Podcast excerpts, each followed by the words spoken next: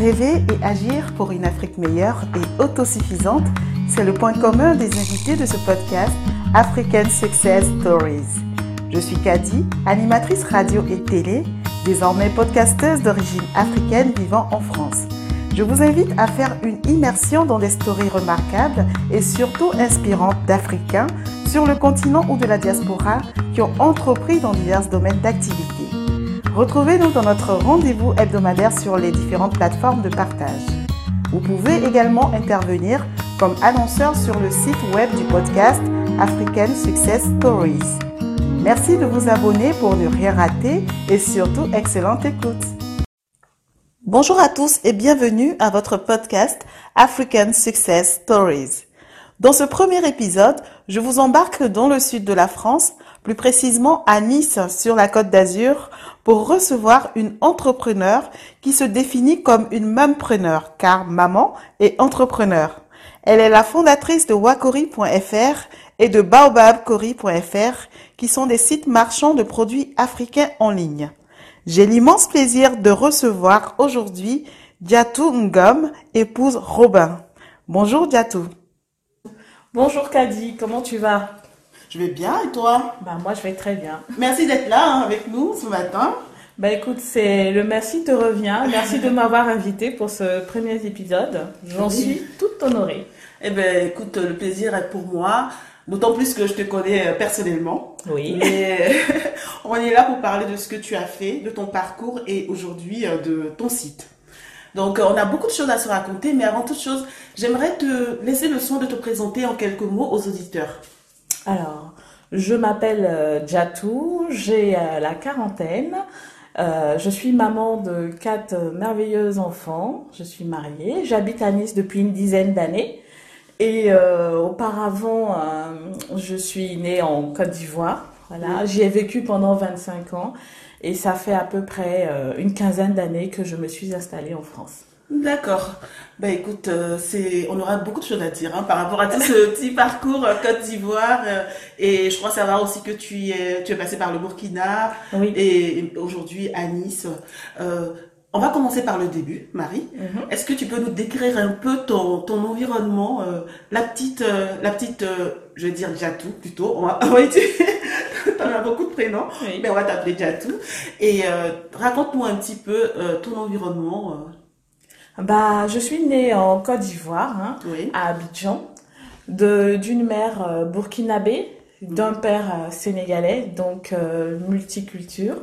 Et je suis, j'ai grandi, j'ai fait 25 ans en Côte d'Ivoire, et donc j'ai cette culture totalement ivoirienne. J'ai l'accent ivoirien, j'ai des références ivoiriennes et donc j'ai baigné dans ces trois cultures, le Burkina, le Sénégal et la Côte d'Ivoire et aujourd'hui, euh, je peux dire que c'est pour ça que je dis que je suis africaine en fait. Moi, je, je n'ai aucun problème avec, ce, avec le fait de dire que je suis africaine. Donc, euh, on a beaucoup bougé en Côte d'Ivoire. Voilà, je, on a fait la, ville de, de Mans, de Daloa, d'Aboisseau. Donc, euh, je connais la Côte d'Ivoire tant au niveau de la capitale Abidjan qu'au niveau de, de l'intérieur du pays.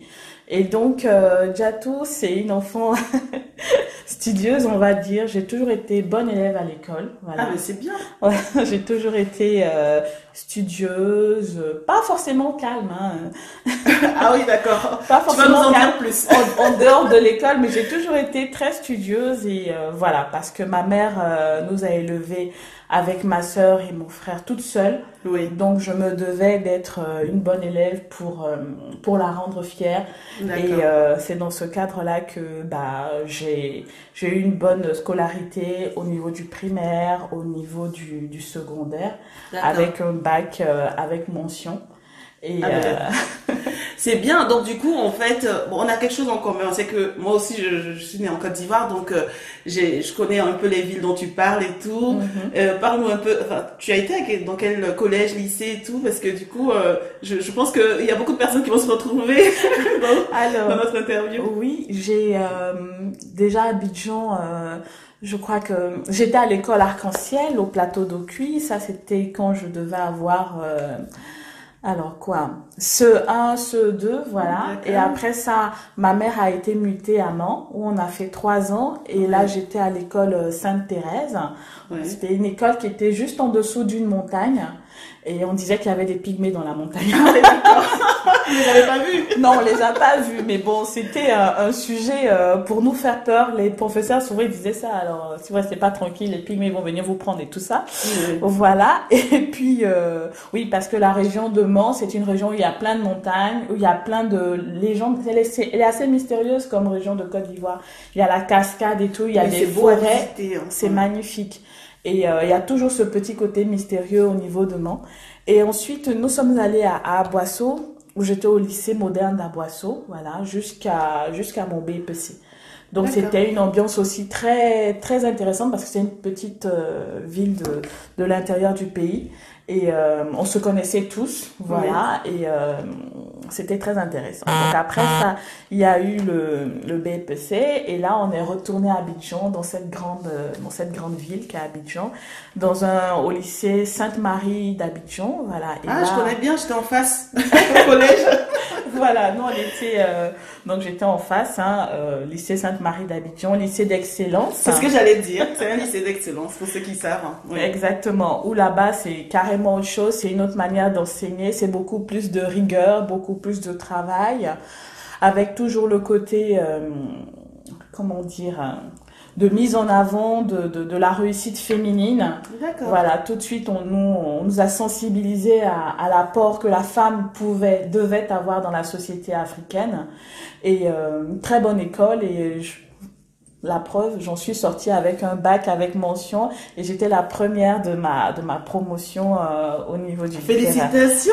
Merci. Première du dans le lycée d'excellence. Alors Marie, euh, franchement, euh, ta mère elle devait être très fière de toi, oui, vraiment. Très très très très très fière. Et voilà, donc après ça.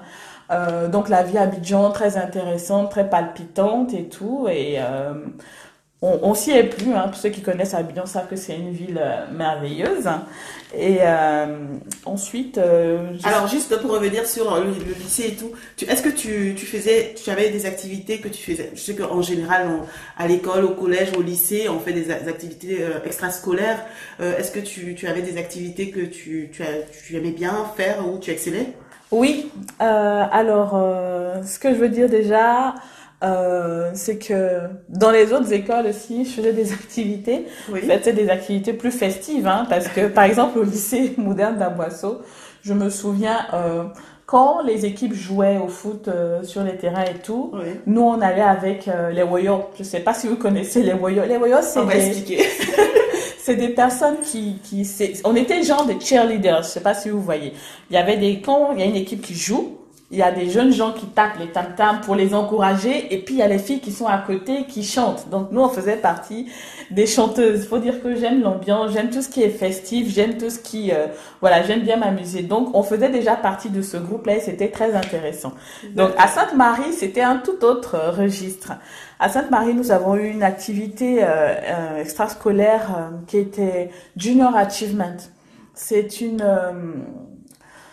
c'est un, c'est une organisation en fait qui vient du Canada, qui est, s'installe, qui était installée dans les euh, dans les lycées et qui permettait aux, euh, aux élèves donc de mettre un pied dans l'entrepreneuriat. En fait, on devait donc monter des entreprises au sein du lycée, proposer des produits euh, à nos à nos à nos camarades, hein, voilà. Donc monter une société, une mini-société en fait. Déjà au lycée Oui, tout ah, à fait. Ah, tu allais à la bonne école alors Exactement On devait monter ces, ce genre de petite société-là avec donc des responsables marketing, responsables production, directrice générale et puis bah, d'autres membres de la société qui avaient d'autres tâches.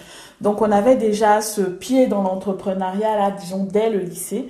Et moi, effectivement, j'ai participé à ce programme avec euh, mes camarades. J'ai proposer l'idée de, de, de, de, commercialiser une chaussure parce qu'à l'époque, ma mère, euh, elle, euh, elle faisait confectionner ses chaussures chez son, son fabricant, son façonnier sénégalais qui était à Trècheville.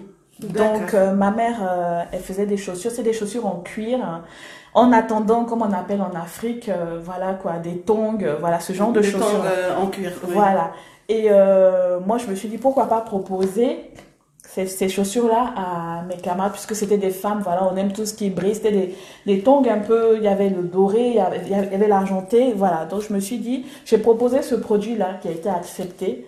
Et euh, vraiment, ça a été un grand succès au niveau de l'école. Toutes les filles voulaient leurs chaussures.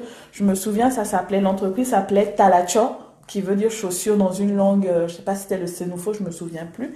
Mais en tout cas, ça a eu du succès. Donc je me souviens que je j'étais directrice de production et j'allais chercher les chaussures à Trècheville. J'enregistrais les commandes auprès de mes camarades et j'allais chercher. J'étais donc euh, voilà le lien entre euh, les filles euh, de l'école et, le, façonnier, à Trècheville. Et ça a tellement bien marché parce qu'en fait c'est un concours. Junior Achievement est présent dans plusieurs lycées, dans plusieurs collèges à Abidjan et donc on est en compétition.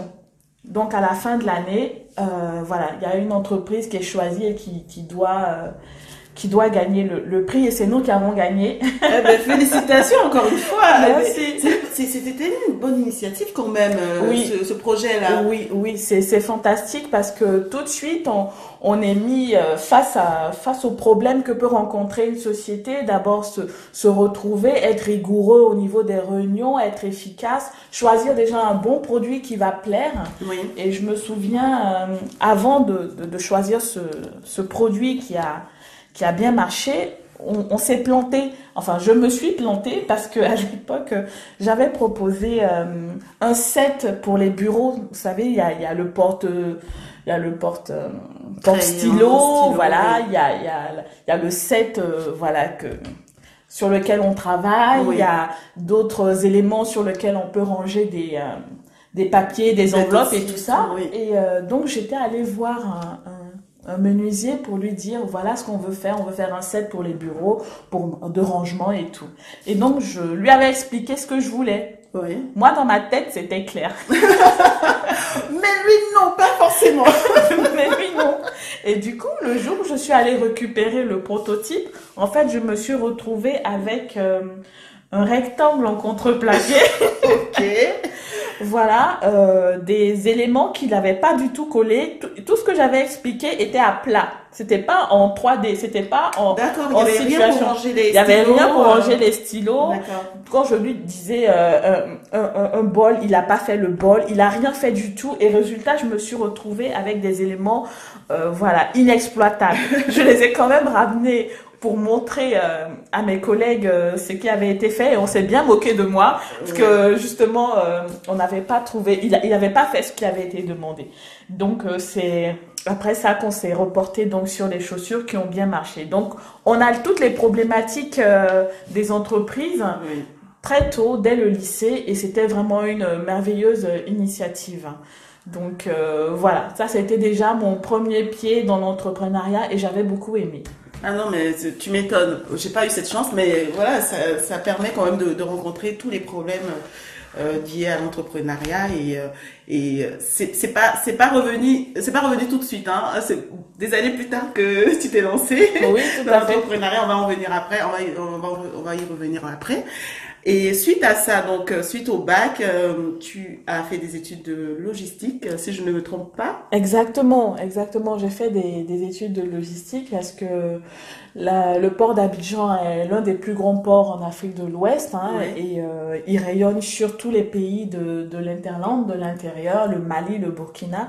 Donc moi j'avais besoin de dynamisme, j'avais besoin vraiment d'un métier où on bougeait beaucoup, qui était assez intéressant. Et donc, euh, je me suis tournée vers les transports maritimes. Et euh, du coup, j'ai euh, intégré l'Académie régionale des sciences et techniques de la mer, où j'ai eu à faire un, BTS en transport, donc transport multimodal, hein, toutes sortes de transports. Donc, on était, on devait gérer bah, tout ce qui est transport de marchandises de, du fournisseur jusqu'au destinataire. Donc la maîtrise de tout ce qui était documents douaniers, euh, tout ce qui était euh, prestataire, euh, transporteur maritime, transporteur terrestre. Donc euh, j'ai eu à faire ce diplôme-là en deux ans et je suis aussi sortie première des filles de ma classe. je le dis parce que c'est important hein, de le dire. Hein, c'est important de le dire pour pour dire que pour, pour situer un peu ce cadre de, d'enfant studieux. Oui, oui, tu faisais vraiment pas les choses à moitié. C'est euh, quand tu te lançais dans une entreprise, vraiment tu tu faisais avec ce que tu avais appris à la rigueur depuis l'enfance en fait. Exactement, pour pour bien situer les choses parce que c'était toujours très important pour moi de, de rendre fière ma mère qui s'occupait toute seule de de ses enfants. Donc c'était important de d'être toujours euh, en avant pour qu'elle puisse être euh, fière de moi en fait. D'accord. Ok. Donc euh, et, là, c'était quoi comme euh, comme euh, école L'Académie des sciences et techniques de la mer, c'est une académie qui qui regroupe votre téléphone ne pouvant établir de connexion de données. Non, c'est pas ce que je vais demander. on va se calmer le téléphone. téléphone qui s'allume tout seul. Désolée. Et en fait, comme je disais, c'est une école qui dont fait partie plusieurs pays de la sous-région en, Afrique de l'Ouest et qui forment euh, le personnel navigant, qui forment euh, tous ceux qui ont de près ou de loin un lien avec euh, la mer, que ce soit en mer, que ce soit sur la terre, voilà. Donc tous les mécaniciens de bateaux, les navigants, les transitaires et tout ça. Donc c'était une école comme ça. Donc euh, moi, vu que je voulais travailler dans le milieu portuaire, c'était vraiment l'occasion de le faire. Et je tiens à préciser que c'est une euh, magnifique école avec des infrastructures modernes, euh, dernier cri, avec du de l'hébergement sur place, des, des professeurs vraiment formés, voilà, comme il fallait. Et donc, tu es sorti avec quel titre au fait hein? Avec le titre de, de c'est un diplôme euh, avec un bac plus 2, donc euh, technicienne de transport multimodal en fait. D'accord, Voilà. Donc après ça, j'ai tout de suite été prise euh, dans un grand groupe de transport maritime en Côte d'Ivoire, voilà, très connu. où tout de suite j'ai eu des responsabilités. Je m'occupais de l'administratif et je devais planifier la livraison des conteneurs. Oui. Voilà à l'import. Donc tous les conteneurs qui étaient importés, voilà, qui venaient de, du monde entier et qui devaient être livrés aux clients, que ce soit en Côte d'Ivoire ou au Burkina ou euh, voilà dans les autres pays, je devais donc m'occuper de euh, de planifier ces conteneurs là en tenant compte de plusieurs critères, euh, premier arrivé, premier sorti, en tenant compte du mmh. fait que ce soit des conteneurs de marchandises dangereuses ou des conteneurs frigorifiques ou avec des spécificités ou des urgences, voilà. Donc, euh, moi, je. quel âge? Ah, ouais, je sens couper, je t'ai interrompu. Je suis désolée.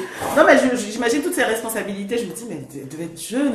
Oui, oui, il faut dire que j'ai très tôt eu des, des responsabilités. J'avais une petite vingtaine, hein, voilà. Oui, d'accord. J'étais euh, la petite du groupe parce que c'est un monde très masculin, voilà. Et euh, moi, je, m'occupais de cette partie-là. J'étais chapeautée par un responsable. Et euh, donc, il y avait la partie administrative que je gérais et la partie euh, opérationnelle qu'un autre de mes collègues gérait avec euh, près d'une cinquantaine de dockers à gérer. Donc, on, on, on, gérait ça tous ensemble. Et c'est un milieu qui me plaisait énormément parce que il y avait toujours des choses à faire, il y avait toujours des urgences à régler, il y avait toujours des spécificités. voilà. Bien sûr, tous les conteneurs étant urgents, fallait, euh, fallait gérer, essayer de tempérer un peu les ardeurs de certains transitaires qui veulent à chaque fois que leur conteneur sort. Beaucoup de pression du coup. Énormément de pression au quotidien, voilà. Toujours c'était ouais mon conteneur, pourquoi il n'est pas livré aujourd'hui, voilà. Fallait gérer aussi les litiges, les conteneurs euh, qui pouvaient euh, tomber, les conteneurs qui pouvaient avoir euh, deux trois jours de retard malgré tous les efforts qu'on faisait. Voilà, donc c'était très intéressant pour moi et euh, et je me suis bien éclatée. D'accord, ben je vois ça. Et c'était quoi la suite alors du coup? Bah la suite c'est que pendant que je faisais ça en fait, pendant que je travaillais, j'ai pris des cours du soir en marketing. D'accord. J'ai toujours tendance à vouloir me former. Il faut toujours se former on apprend toujours. C'est un conseil de la part de Diatou. Exactement. Donc il faut toujours se former, il faut toujours essayer d'en apprendre un peu plus. Donc j'ai voulu compléter ma formation de, de logisticienne avec le marketing. Parce que c'est très important le marketing, apprendre toutes les techniques pour mettre en valeur un produit, apprendre, euh, voilà, apprendre euh, tout. Euh, les tenants et les aboutissants d'un produit. Donc j'ai fait du marketing et donc qui m'a valu une licence en marketing. Et du coup, j'ai rencontré, euh, disons que chez, mon, employeur, je suis restée pendant quatre ans. Et après, euh, forcément, on s'éclate, mais à un moment donné, on a 24 ans, on a fait le tour de la question. Oui. et euh, on va dire qu'on veut voir autre chose, on veut faire autre chose. Oui. Voilà. Donc, euh, avec, euh, et aussi, bon, il y a eu certains événements politiques en Côte d'Ivoire qui ont fait que j'ai voulu un peu aller voir ailleurs, comme on dit. Et là, tu es allé où voir ailleurs? Je suis allée dans mon deuxième pays, le Burkina Faso, où j'ai eu une opportunité euh, de travail en tant que euh, directrice commerciale et marketing pour une brasserie. Donc ça, ça a été un, un, un énorme challenge. Voilà, on m'a fait confiance. Et euh, je pense qu'ils n'ont pas regretté. Donc ça a été aussi un virage à 360 parce qu'on passe de la logistique à, au marketing pur, à la vente pure. Donc ça a été également une expérience assez enrichissante, j'aimerais dire même très enrichissante parce que vraiment on passait, donc je suis passée de, de la logistique à la vente à la communication. Parce que là, c'était en fait des boissons gazeuses à vendre, de, de l'eau minérale et, et, tout ça. Donc, euh, tout ce que j'ai appris avec euh, mon diplôme de, de marketeur, je l'ai retranscrit dans, dans, ce nouveau poste. Voilà. C'était une nouvelle entreprise en plus, c'était des produits qui, qui étaient nouveaux sur le marché. C'est ça. C'était ah encore plus.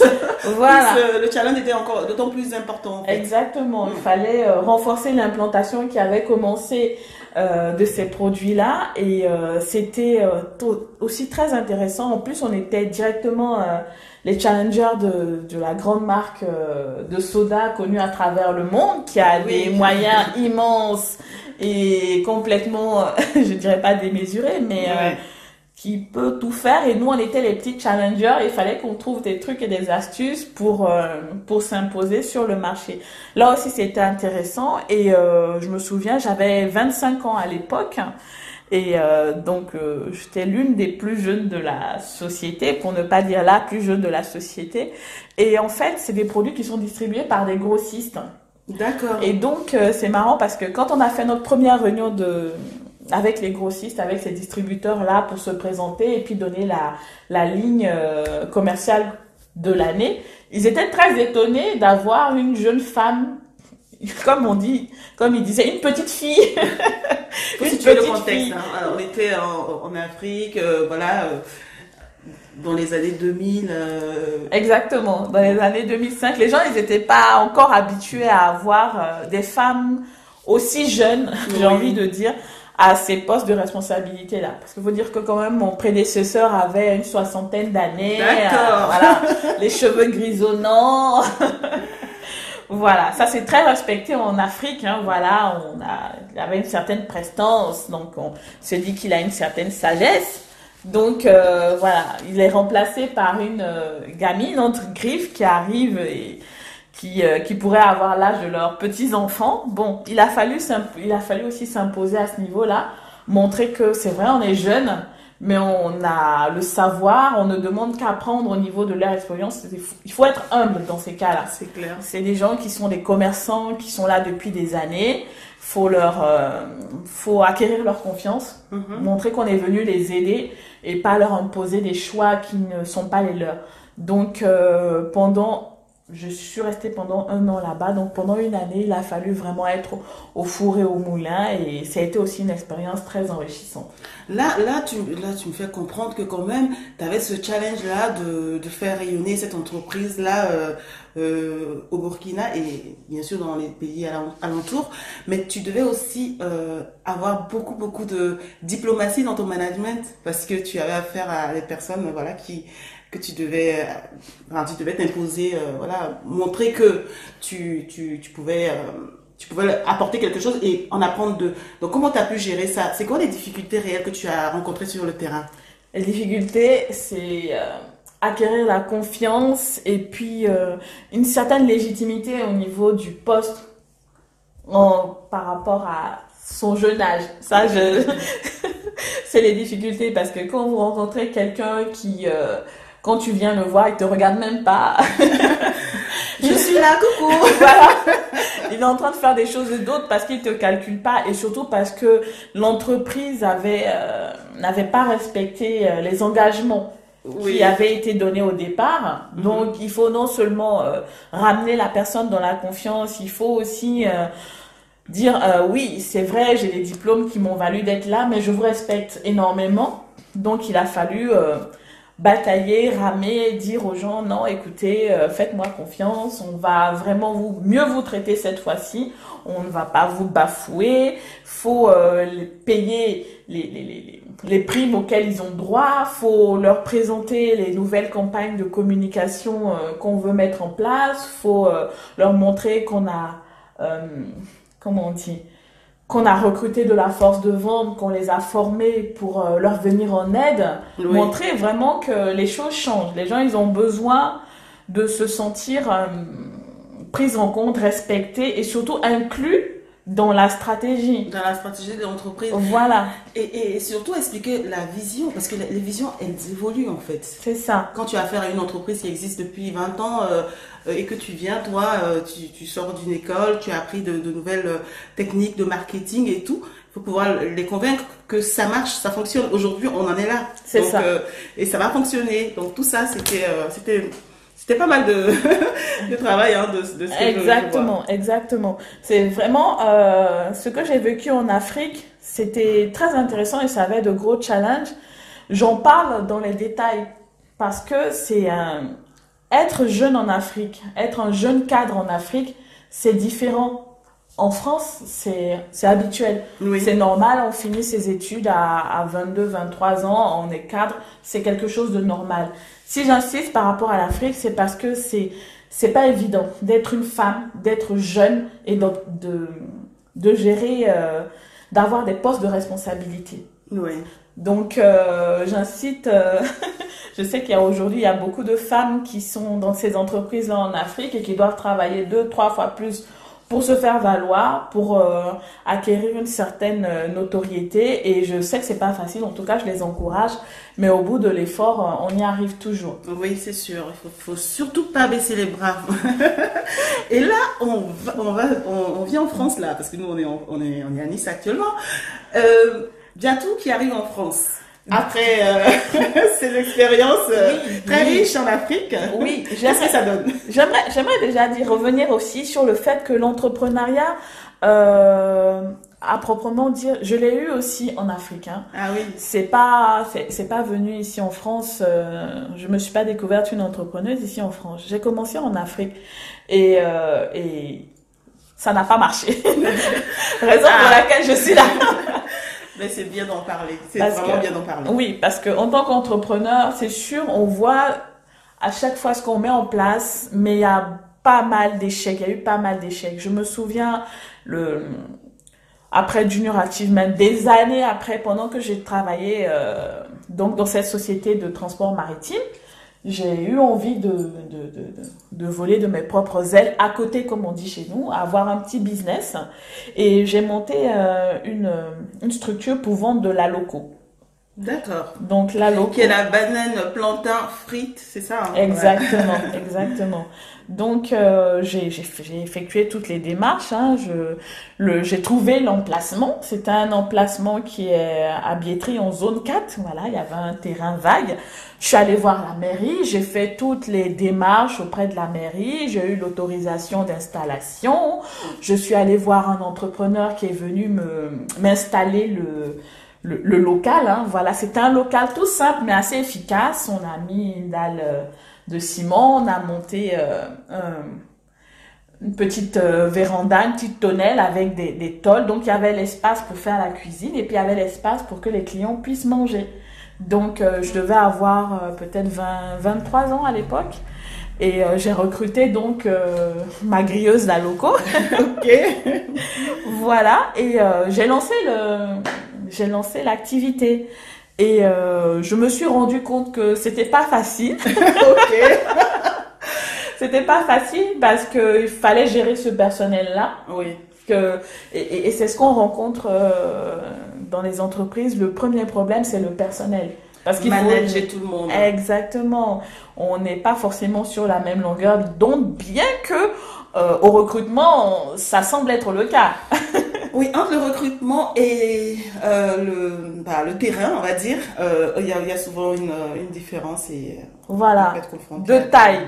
Donc ça n'a pas marché, ça n'a pas marché parce que je n'ai jamais pu avoir le, l'employé qu'il fallait pour que ça marche parce que soit c'était la personne qui était là, soit c'était du vol, soit c'était des absences, soit c'était euh, du manque, un manque de motivation. Pourtant, la personne était correctement payée. Donc, il a fallu que j'abandonne, donc que je laisse tomber, que je parte. Et euh, la structure est toujours là. Hein. Abidjan, elle est toujours là. Elle est exploitée par. C'est vrai? Oui. Non. Ben, tu me diras, tu me donneras l'adresse, je, je vais à Abidjan. Tout à fait. La structure est toujours là. Le hangar est toujours là. Il est exploité par une autre personne. Voilà, parce que euh, j'ai dû partir dans des circonstances qui ont fait que, voilà, il est, je l'ai laissé à l'abandon. Mais ça me fait plaisir de passer de temps en temps devant et de voir la personne qui continue euh, d'exploiter ce que j'avais déjà implanté. Donc ça, c'était mon échec au niveau de la Côte d'Ivoire. Au Burkina aussi, j'ai eu un échec. D'accord. Oui. ah, il est midi là, t'as entendu? Le coup de canon. le coup de canon niçois. Et euh, oui, ce coup de canon, c'était, c'est, ça, date des années euh, du, je crois, du 19e ou du 18e siècle. On profite pour faire un peu, de, un peu d'histoire. Un peu d'histoire euh, de Nice. voilà. Et tous les midis, il y a un coup de canon qui, qui tonne. Et apparemment, la légende dit, ça doit être la vérité d'ailleurs. Je t'écoute hein, parce que je pense que pas. je suis pas très. Alors, il paraît que c'était une personne importante, une personnalité, un baron, je sais pas trop quoi, niçois.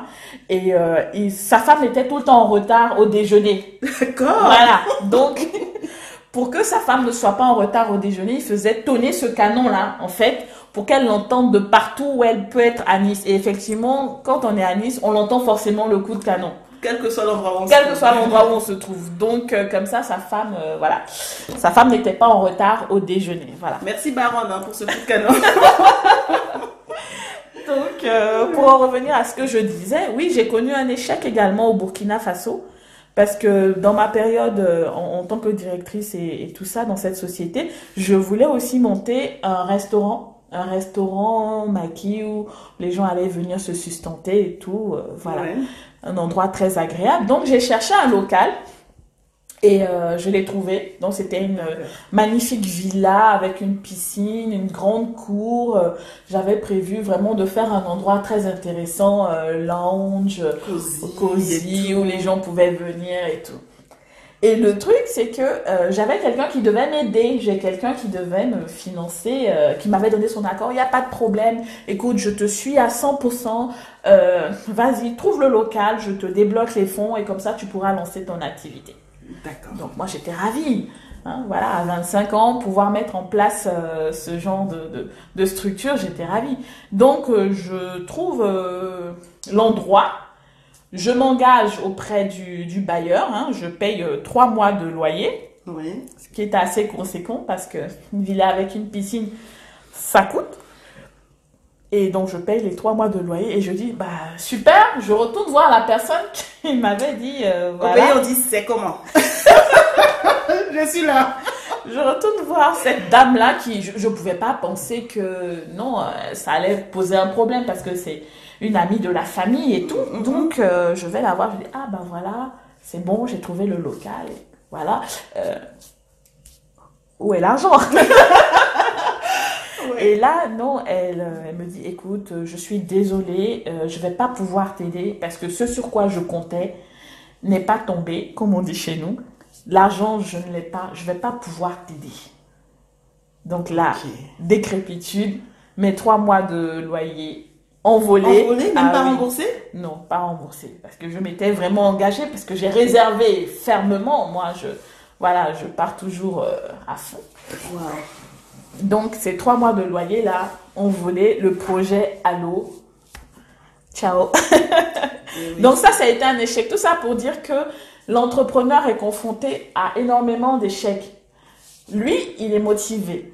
Il a envie de le faire. Il a une vision, il y croit. Après, à partir du moment où il ne fait pas ça tout seul, à partir du moment où il y a d'autres intervenants, bah forcément, il peut avoir euh, d'autres euh, des déconvenus et euh, et même quand on est seul, hein, ça peut arriver aussi hein, de se retrouver, de, de, prévoir des choses qui ne se passent pas comme on, on l'a souhaité, mais après, quand on a le succès, c'est vrai que on regarde tout ça avec, enfin, on, regarde, c'est des souvenirs mauvais hein, ou, ou bons, hein, mais dans tous les cas il faut être préparé en fait finalement. On, on le dit jamais assez, mais c'est vrai quand tu es dans le dans le fait même, euh, c'est vraiment dur à avaler, c'est difficile. Hein. Exactement, parce que c'est de l'argent, c'est un investissement qui part en fumée, c'est des heures de travail, c'est des nuits blanches. Je le dis tout le temps. Euh, un entrepreneur, c'est quelqu'un qui ne dort pas parce qu'il est tout le temps euh, à réfléchir à comment il va faire pour euh, améliorer ce qu'il est en train de mettre en place. Mais ce que je retiens, c'est qu'on apprend toujours. On apprend toujours de ses erreurs, on apprend toujours de ses échecs. Voilà, après l'argent, ça va, ça vient. Faut surtout que ça vienne, mais bon. On arrête, on arrête surtout pas de travailler. Il y a cette phrase là que j'aime bien euh, de, de Vidal Sassoon, qui est un éminent coiffeur hein, britannique, enfin qui était parce qu'il n'est plus, et qui dit que le seul lieu où euh, succès vient avant travail, c'est dans le dictionnaire. Donc euh, en gros, il n'y a pas de miracle, voilà. On ne dit pas qu'en travaillant, on va forcément avoir du succès, mais ça fait partie euh, vraiment des critères euh, vraiment à, à, avoir ou des, des, des, attitudes à avoir. Mhm. Comme tu dis, on dort pas et tout, pour, pour, euh, pour un jour espérer avoir du succès. Exactement. Voilà. Exactement. Donc, pour, pour la suite, du coup, la France, t'es passée d'abord par Paris Oui, je, suis passée par Paris. Voilà, je suis passée par Paris et ça ne m'a pas plu. Qu'est-ce qui t'a pas plu à Paris quand même? C'est la capitale. oui, Paris, au début, c'est merveilleux, c'est beau, ça brille. Franchement, euh, au niveau culturel, il n'y a rien à dire. Mais quand on doit travailler tous les jours et que euh, on doit faire une heure de trajet pour y aller, une heure de trajet pour revenir, euh, on court un peu et toutes ces lumières-là commencent à se, à se faner, j'ai envie de dire s'obscurcir. Là, on Exactement, parce que on voit plus la Tour Eiffel, ça brille plus. non, Paris est une belle ville que j'aime, euh, que j'aime beaucoup, mais au quotidien, c'est pas du tout évident. Là, euh, j'ai travaillé, j'ai commencé à travailler dans une société de logiciels euh, pour les entrepreneurs du bâtiment et c'était pas du tout évident. Je devais faire une heure aller, une heure retour et euh, j'ai pas vraiment euh, accroché quoi. Parce que moi, j'ai besoin d'espace, j'ai besoin de pouvoir euh, respirer. Et Paris, à un moment donné, est très anxiogène. D'accord. Oui, ça, c'est, ça ressort souvent. Voilà, c'est bien pour les vacances.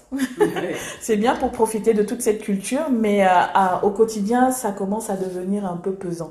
Donc, euh, j'ai décidé, entre temps, je me suis mariée, voilà. Et pour mes enfants, je, je voulais vraiment une vie beaucoup moins trépidante beaucoup plus aérée, beaucoup plus verte et beaucoup plus ensoleillée. voilà, d'où euh, mon installation ici à Nice. À Nice, sur la Côte d'Azur. Mais tu as quelque chose avec la mer, hein, dis-moi. Toujours. Mais dis-nous tout. toujours, toujours, toujours l'eau. Passionné de l'eau, euh, voilà. Voilà. Peut-être que c'est parce que je suis verso, je ne sais pas. Aussi, mais euh, bien nager aussi. Hein. J'adore nager. Je faisais des compétitions de natation quand, j'étais au lycée. Oui, oui, j'ai ah été championne de de natation. On m'appelait petit poisson, voilà. D'accord. Et, en plus, on le sait, hein, la natation, c'est pas un sport euh, qui est euh, qui est, qui est euh, accessible à tous en Afrique, on le sait. Hein. C'est vrai, c'est vrai. C'est pas comme ici, voilà, tous les enfants à, partir d'un certain âge ils prennent des cours de natation. C'est vrai. En Afrique, c'est pas trop le cas. On le sait. Hein, D'ailleurs, il y a quand même des personnes qui, qui rigolent pour dire que les Africains savent pas nager. Et ils ont tort. Et voilà, une nageuse africaine qui a, qui a compétit en oui. plus. Oh oui, oui, j'ai fait les compétitions au ASU quand j'étais euh, euh, au lycée Sainte-Marie. Euh, j'ai gagné des prix. Et oui, c'est vrai que c'est pas évident l'accès à la natation en Afrique. Ça devrait d'ailleurs être un, un, un vrai un vrai objectif. Hein. C'est un, un, projet à développer, non? Toi qui étais, euh, voilà, qui était championne et tout.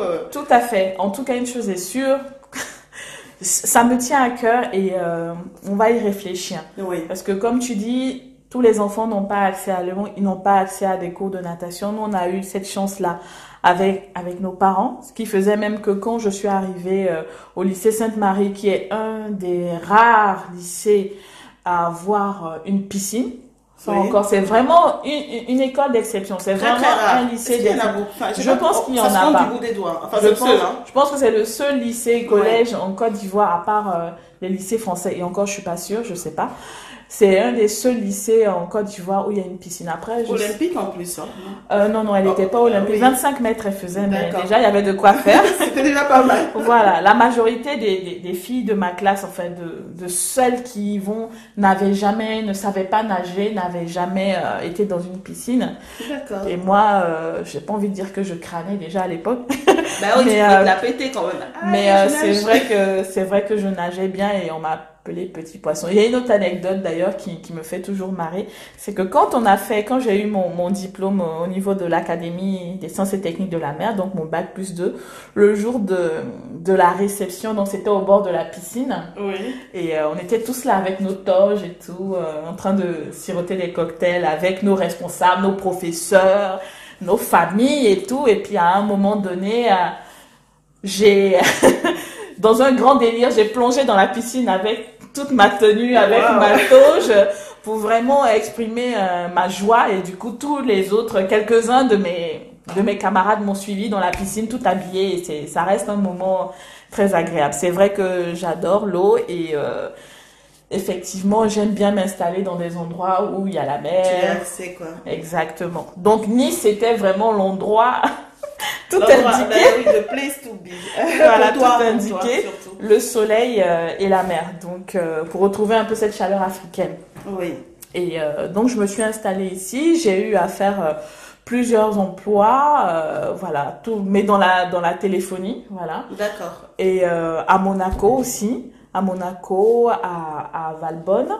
Et ensuite, j'ai fait mes enfants et je me suis dit, bah tiens, pourquoi euh, ne pas créer une crèche Ah oui, d'accord, tu es parti d'abord sur, euh, sur ça. Voilà La première idée d'entrepreneuriat que j'ai eue euh, ici en France, ça a été la crèche.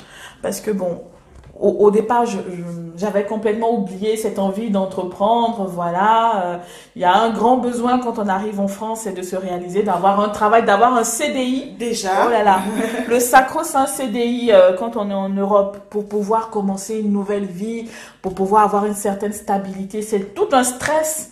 Pour le CDI. Énorme, énorme. Et donc, il était important pour moi d'avoir un CDI, d'avoir un emploi, voilà, ce que j'ai eu. Et euh, à un moment donné, bon bah voilà, chasser le naturel et revenir au galop. Oui. Donc cette envie d'entreprendre encore qui revient.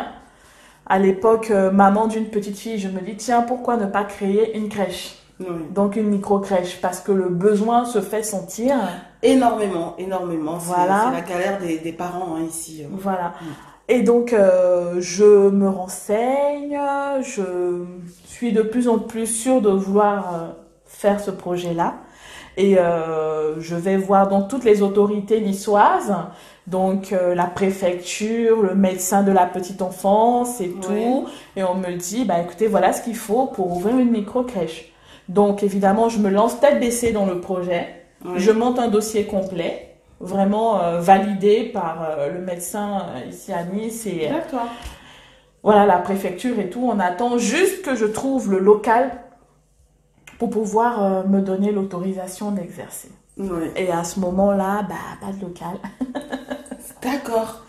Voilà, pas de local. Impossible de trouver quelque Impossible chose. Impossible de trouver quelque chose. En plus, il y a beaucoup de critères à respecter hein, pour le local. Le critère le plus important, c'était d'avoir un espace extérieur de 100 mètres carrés.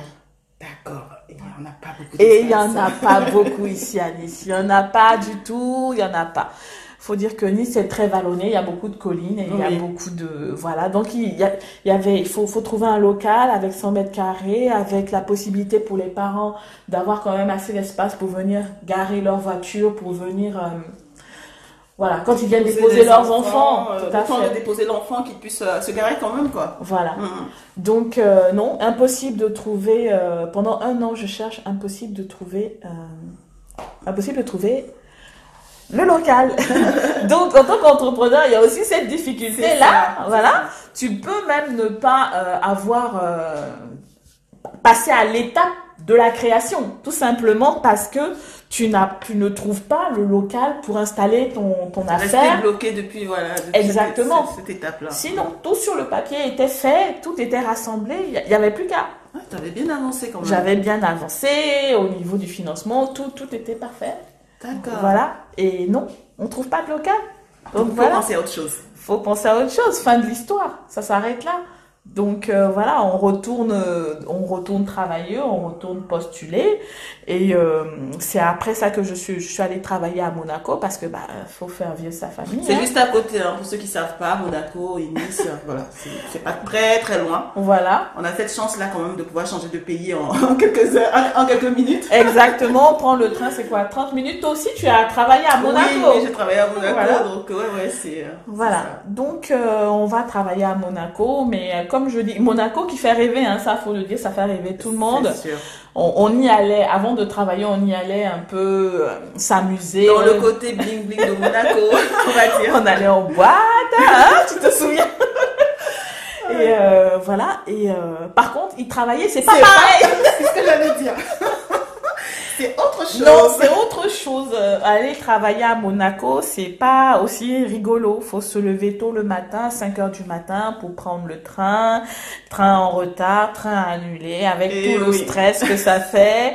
Et euh, il y a un truc vraiment qui m'a impressionné. Moi, c'est la gare de Monaco qui est énorme qui est long. Gigantesque par rapport à la, taille du pays en fait. Vraiment. Et donc quand tu te lèves le matin à 5 heures du matin et que tu prends ton train, tu arrives à Monaco et que tu es à peine réveillé et qu'il faut marcher, je sais pas si ça fait pas un kilomètre dans la gare pour sortir de la gare, non, Monaco ne brille plus autant.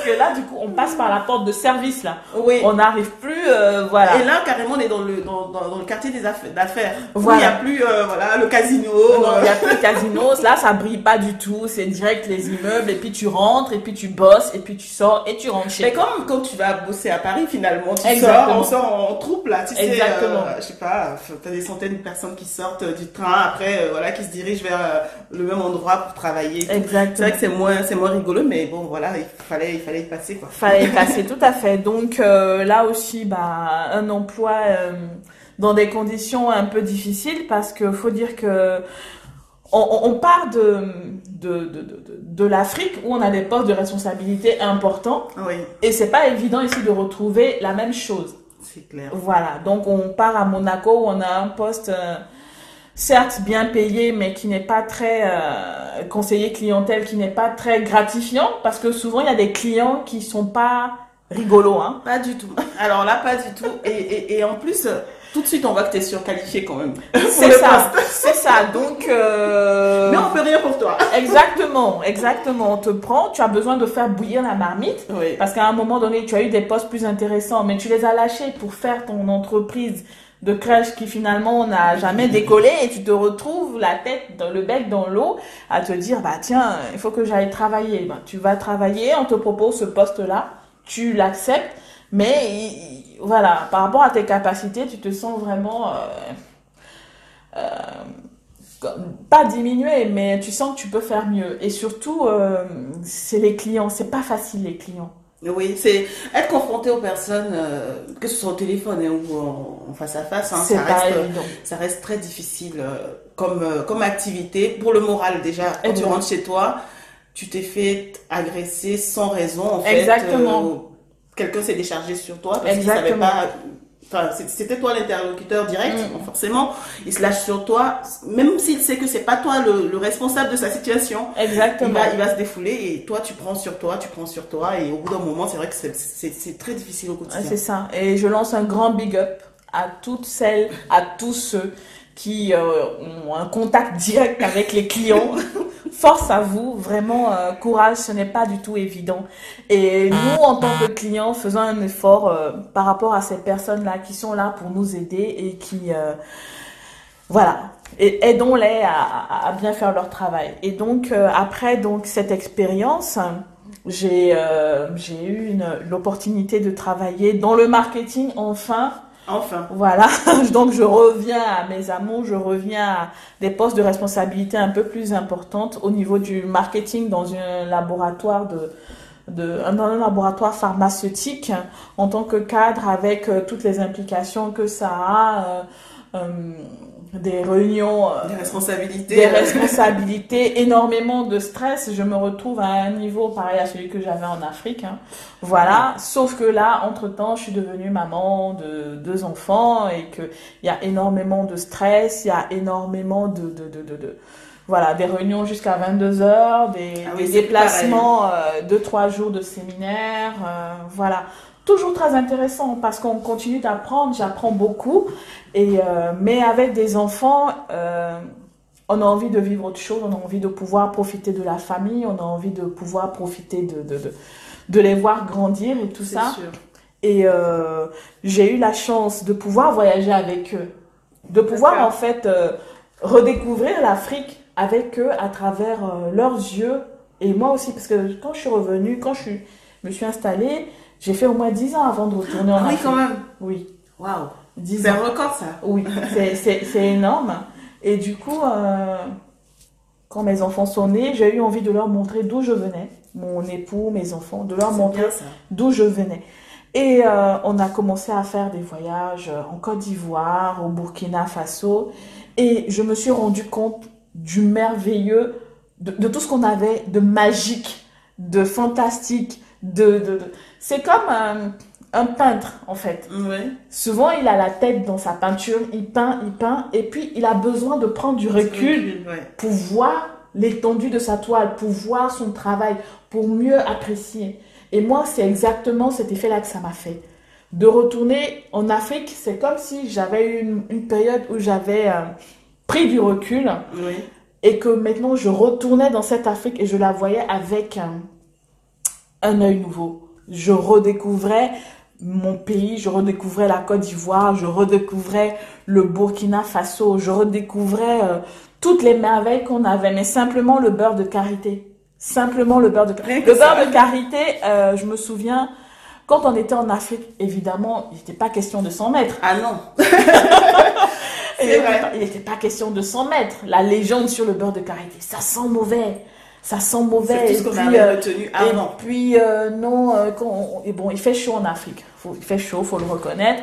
Donc, le beurre de karité, c'était la solution extrême de l'armatan. Sinon, en temps normal. C'est assez épais. On, on, trouvait ça assez épais, en fait. Et l'odeur, pas pas parfumé en fait, parce qu'on était plus dans des odeurs un C'est ça. Et puis quand on est en Afrique, on veut ce qui vient d'ailleurs, on veut ce mm. qui vient d'Europe, on veut ce qui vient de, des États-Unis, on voilà, on veut toujours ce qu'on n'a pas.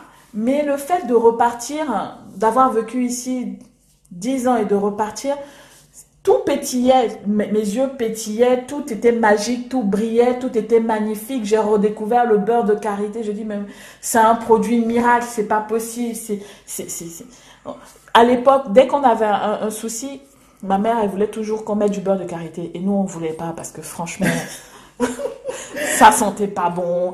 Euh, on trouvait que ça sentait pas bon à l'époque et euh, on trouvait que c'était trop gras. voilà. Mais dès qu'on est, on, est revenu, dès que en France, c'est autre chose. On, le voit différemment. On le voit différemment. J'ai la même expérience que toi. Donc quand tu dis ça, franchement, euh, voilà. ça renvoie à, à, ma, à, mon regard aussi. Exactement. Et pour, pour, pour, pour le dire, ma mère, elle, elle, elle dès qu'il y a un bobo, dès que tu es enrhumé, elle te dit mets le beurre de karité sur tes narines, sur ta poitrine. Dès que tu te cognes, mets le beurre de karité sur ton bobo. Dès que ceci, mets le beurre de karité. Et du coup, aujourd'hui, mes enfants, c'est systématique, c'est automatique. Dès qu'elles ont un souci, elles se mettent du beurre de karité. Dès que la peau, elle est un peu, un petit bobo, une petite irritation, elles ont pris vraiment ce, ce cette, euh, cette affection pour le beurre de karité, pour les produits africains, pour le bissap. Parce que c'est vrai que je leur avais montré ici, mais quand elles sont arrivées là-bas sur place, eux aussi, euh, ils ont été euh, émerveillés, ils ont été euh, vraiment, comment dire, ils sont tombés sous le charme de l'Afrique. Et moi aussi, automatiquement. Et moi aussi, vraiment, je suis retombée amoureuse. Je pense que j'aime l'Afrique aujourd'hui comme, comme, je, comme jamais, en fait. Ah oui. Quand je vivais là-bas, c'était évident. C'était évident. On dit le vrai bonheur, on ne l'apprécie que lorsqu'on l'a perdu. Oui, c'est vrai. J'ai vécu 25 ans en Afrique. Pour moi, c'était évident. Il n'y a pas de quoi s'exciter. Ouais, je vis en Afrique. Bon, voilà. Et puis. Mais aujourd'hui, l'Afrique, pour moi, c'est, c'est, c'est le pays de cocaïne, c'est l'Eldorado, c'est voilà, et je le regarde aujourd'hui avec des yeux je sais même pas quoi dire tellement je suis émue. On peut le comprendre avec le site que tu as, créé. Exactement, exactement. Et c'est ça qui m'a donné cette envie-là de promouvoir tout ça, tous ces produits, de promouvoir toutes ces personnes qui se battent, parce qu'il y a des gens qui se battent pour mettre en avant des produits, pour euh, magnifier euh, des produits qui sont basiques. Ils, ont une imagination, ils ont, ils ont une envie de, de, de promouvoir aussi toutes ces merveilles que nous avons. Donc c'est quand j'ai commencé à faire ces voyages avec mes enfants, j'ai commencé, c'était en, en 2000, euh, alors attends, en 2017. Oui. En 2017, je suis allée euh, au Burkina Faso. Et là, euh, non, c'était en 2016. En 2016, je suis allée au Burkina et en 2017, je suis allée en, en Côte d'Ivoire. Et du coup, je me suis dit, non, il faudrait que je puisse proposer toutes ces merveilles-là à ces personnes qui sont ici en France il faudra que je puisse euh, leur mettre à disposition, mais de façon plus facile. Mhm. Parce que moi, je suis une maman, je fais régulièrement les courses, et euh, ce qu'il y a de plus embêtant quand on fait les courses, c'est le moyen de transport. Oui. Si on part en, transport en commun, c'est toujours euh, épuisant après de transporter les courses, de voilà dans le transport, dans le bus, dans le tram, dans ce que tu veux, c'est pas évident. Et euh, si on part en voiture, on a toujours ce problème de où stationner. Mm-hmm. Il y a toujours, euh, surtout pour nos produits africains, ils sont dans des magasins qui sont au centre-ville pour pouvoir permettre à, tout le monde de pouvoir y accéder facilement. Et généralement, au centre-ville, le problème, c'est bah, le stationnement. C'est sûr, c'est ouais, la galère euh, tous les jours. voilà. Et donc, je me suis dit, euh, comment je peux faire pour euh, mettre à disposition tous ces produits-là à ces personnes, rien qu'en restant chez elles, en fait. Et je suis une grande, je commande pas mal sur Amazon. D'accord. Voilà, je commande pas mal sur Amazon. Voilà, comme beaucoup de personnes aujourd'hui, le digital, euh, voilà, mhm. fait partie des mœurs. Hein. Tout le monde commande, même les grands-parents, ils commandent euh, les cadeaux de leurs petits-enfants euh, sur les sites internet. Et je me suis dit, mais pourquoi ne pas faire un site comme Amazon et proposer aux, aux, personnes les produits africains? Mais pas proposer uniquement des produits alimentaires. En fait, le but, c'était, et si je devenais le Amazon des produits africains en France, en Europe, dans le monde. ben oui, c'est très intéressant. C'est ambitieux, c'est très intéressant. Euh. Oui, c'est ça.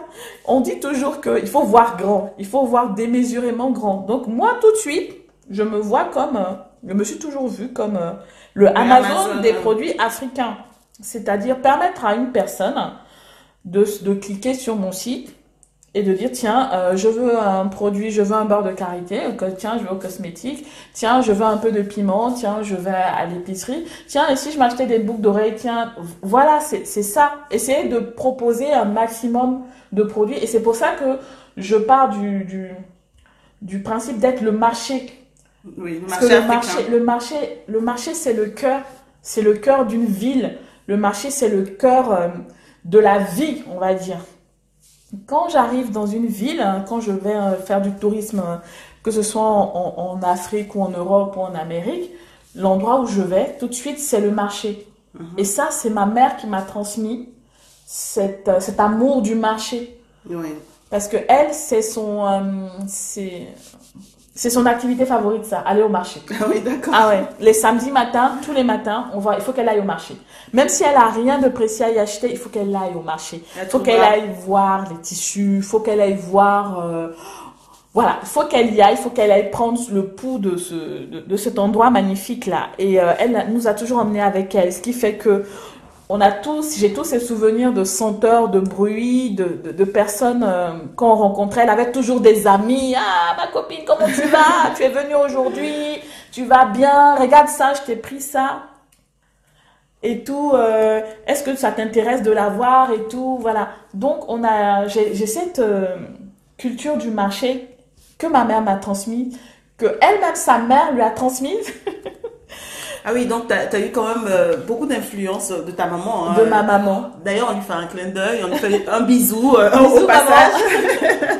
beaucoup d'influence. Bisous à toutes les mamans, parce que généralement, il y a beaucoup d'inspiration qui nous viennent d'elles. Nous sommes ce que nous sommes à travers nos mamans. Voilà, donc vraiment, euh, c'est... C'est ça, comme je disais, euh, le marché, ça a été une euh, énorme inspiration de ma mère, qui elle-même l'a eu de sa mère, parce que sa mère était couturière. Oui. Et c'est elle qui allait acheter les boutons, les fermetures éclairs, tous ces genres de choses-là au, au, niveau du marché. Donc elle, toute petite, depuis 7 ans, 6 ans, elle faisait la navette entre le marché et ma mère pour apporter son nécessaire euh, de couture, euh, les boutons, voilà. Et donc, euh, elle aussi, elle a eu cet amour des marchés. Quand elle part pour, pour rigoler, on était allé à Cuba en 2011. Oui. Donc, on, on, était à Varadero.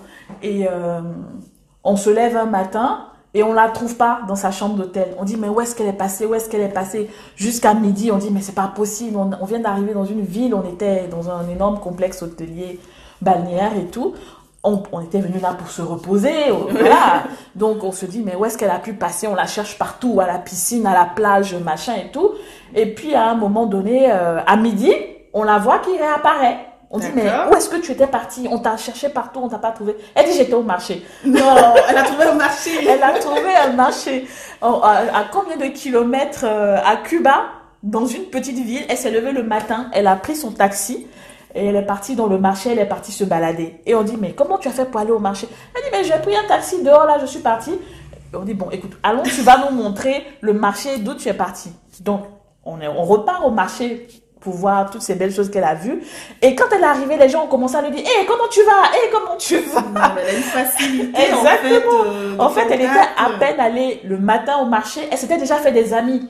Elle s'était déjà fait des amis cubains qui l'ont reconnue quand elle est repartie et qui discutaient avec elle. Et ça, cette euh, capacité, tout ce marché-là qui montre que c'est des gens vraiment euh, qui aiment leurs produits, qui aiment les gens, parce que pour vendre, il faut vraiment aimer les gens. Il faut vraiment vouloir leur, euh, leur bonheur, vouloir leur bien-être. Donc, c'est cela qu'elle m'a transmis et moi aussi, c'est cela que je veux faire à travers Wakori. C'est parce que j'aime les gens et que je veux leur donner ce qu'il y a de meilleur en Afrique. Tout le monde n'a pas l'occasion de voyager tous les ans, tous les six mois ou même tous les deux, trois ans en Afrique. Tout le monde n'a pas cette possibilité-là.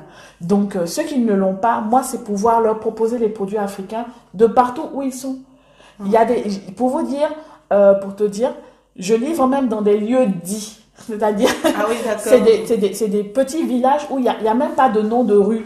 Il n'y a pas de numéro, il n'y a pas de temps, machin et tout. C'est lieu dit bidule. On est d'accord qu'il n'y a pas de magasin à Voilà, donc c'est vraiment au fin fond de la France. Je livre, je livre en Allemagne, je livre en Belgique, je livre partout. Et euh, c'est des personnes qui sûrement n'ont pas la possibilité mobile d'aller euh, dans ces magasins-là, ou alors il n'y a pas de magasin africain à côté. Et je veux leur offrir l'opportunité de pouvoir prendre des produits de, de, de différentes catégories sur le site sans avoir à payer euh, 36 000 euh, frais, euh, voilà. Et euh, surtout, ce qui m'a, non seulement je, je, voulais faire ça, et je voulais aussi mettre, aider les, les, les, les, fournisseurs africains. Les producteurs sur place. les producteurs sur place, l'artisan sur place, la maman qui vend au marché sur place. Voilà, moi, pour mes épices, ce genre de choses-là, j'ai une maman qui vend au marché. Je sais que quand j'achète auprès d'elle, ça lui permet de nourrir sa famille. Ça lui permet de scolariser ses enfants. L'artisan qui est sur place, je sais que ça lui permet aussi de faire la même chose, de le faire dignement. Voilà. Quand je vais, par exemple, voir un entrepreneur qui a lancé son entreprise de, de, de, de, de chaussettes, par exemple, là, tout dernièrement, j'ai mis sur le site des chaussettes africaines. Euh, c'est un entrepreneur qui vient de débuter. Je lui donne l'opportunité de faire connaître ses produits. Souvent, les gens me disent Ah, mais euh, parce que quand je rencontre un producteur, j'aime bien l'interviewer, j'aime bien le mettre en lumière euh, pour qu'il parle de, de, son produit. Souvent, les gens me disent Mais tu n'as pas peur qu'on te passe par derrière pour aller euh, travailler avec lui ou bien Je dis Mais c'est tout ce que je veux. Qu'il puisse développer son, son C'est tout ce que je veux. Et, et, il m'a même dit Mais ah, mais là, vous, vous me contactez, mais j'ai une autre plateforme qui veut mes produits. Est-ce que je peux travailler avec eux Je dis Mais bien sûr. Bien sûr, je ne demande aucune exclusivité. Le plus important, c'est que tu puisses vendre tes produits.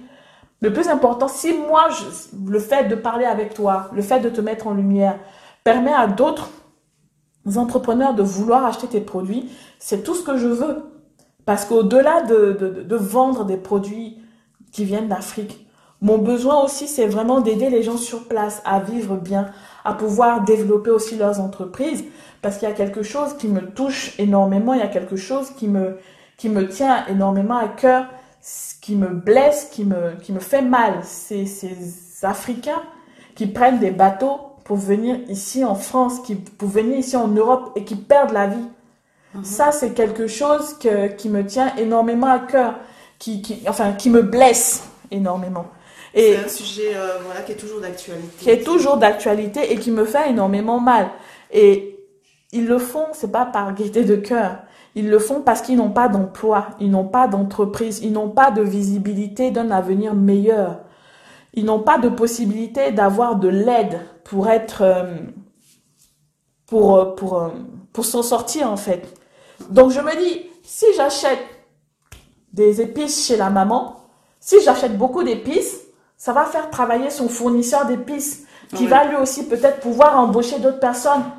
Voilà, si je j'achète chez l'entrepreneur, c'est pour ça que j'ai des j'ai des amis qui ont des entreprises ici en France qui vendent des produits africains, mais l'entreprise est française. Je n'achète pas auprès d'eux. Je préfère, tous mes produits sont 100% africains et viennent d'Afrique. Tu vas à la rencontre des producteurs. Comment, comment ils t'accueillent en général? Ils sont sceptiques, ils sont, ils sont tout, de suite chaleureux. Comment ça se passe? Ils, m'accueillent les bras grands ouverts. Ah ouais.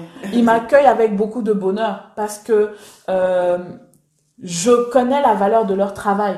J'apprécie leur travail. Mm. Et le fait de vouloir proposer leur donner un, moyen de proposer leurs produits ici en Europe, c'est un bonheur pour eux. Voilà. Et euh, donc, comme je disais, je, tiens à ce que tous mes produits viennent d'Afrique pour aider ceux qui sont en Afrique à se développer, pour aider... Euh, parce qu'aujourd'hui, je reste convaincue que ce dont l'Afrique a besoin, c'est des emplois on a besoin d'emploi. Les gens, ils ont besoin de travailler. Ils n'ont pas besoin qu'on vienne les aider. Ils n'ont pas besoin qu'on vienne euh, leur donner des sacs de riz ou bien des sacs de, farine. Ils ont besoin d'avoir des emplois pour pouvoir faire vivre leur famille dignement. Avoir quand même un niveau de vie décent. D'ailleurs, si, si tu, es, tu es là, c'est pas, c'est pas pour rien, on va dire, entre guillemets. Parce que c'est vrai que l'objectif de ce podcast, African Success Story, c'est pas, enfin, le titre voilà, on parle de success stories et tout, mais l'objectif vraiment, c'est de pouvoir entendre des personnes comme toi en fait. Des personnes qui, à leur niveau, ont décidé de faire bouger les choses sur le continent. Parce que il s'agit pas de faire du business pour faire du business. Il faut faire du business avec un, un objectif qui peut développer quelque chose sur le continent. Je pense que euh, main dans la main, ensemble, si on, on agit euh, à notre niveau, euh, on peut on peut intervenir d'une manière ou d'une autre hein, sur sur le changement qu'on attend du continent. Exactement. Moi, j'en parle parce que j'ai besoin aussi de faire entendre des personnes comme toi pour que leurs expériences servent aux personnes qui essaient d'entreprendre, qui se battent, qui sont face à des échecs qui ont besoin de se relever, qui ont besoin de se motiver, de se dire oui j'ai échoué là, mais c'est pas la fin du monde, je peux essayer autre chose. Et tant qu'on tant qu'on vit, qu'on a la santé, comme on dit. Exactement, tout est possible. On doit se relever. Voilà. Exactement. C'était un peu la petite parenthèse. Mais en tout cas, ça me fait plaisir que tu dises ça, mais c'est vraiment. Euh, tout à fait. Ce qu'on attend en fait, euh, voilà, de, de, cette, de ces interviews. Oui, et, et c'est pour ça que je parle de consommation. C'est de la consommation que je souhaite mettre en place. La consommation, pour moi, c'est consommer et être actif dans le développement de l'Afrique, participer au développement de l'Afrique. C'est pour ça que nous payons le prix juste à nos fournisseurs. Nous leur demandons, est-ce que vous avez un prix de gros? Oui. Est-ce que oui ou non?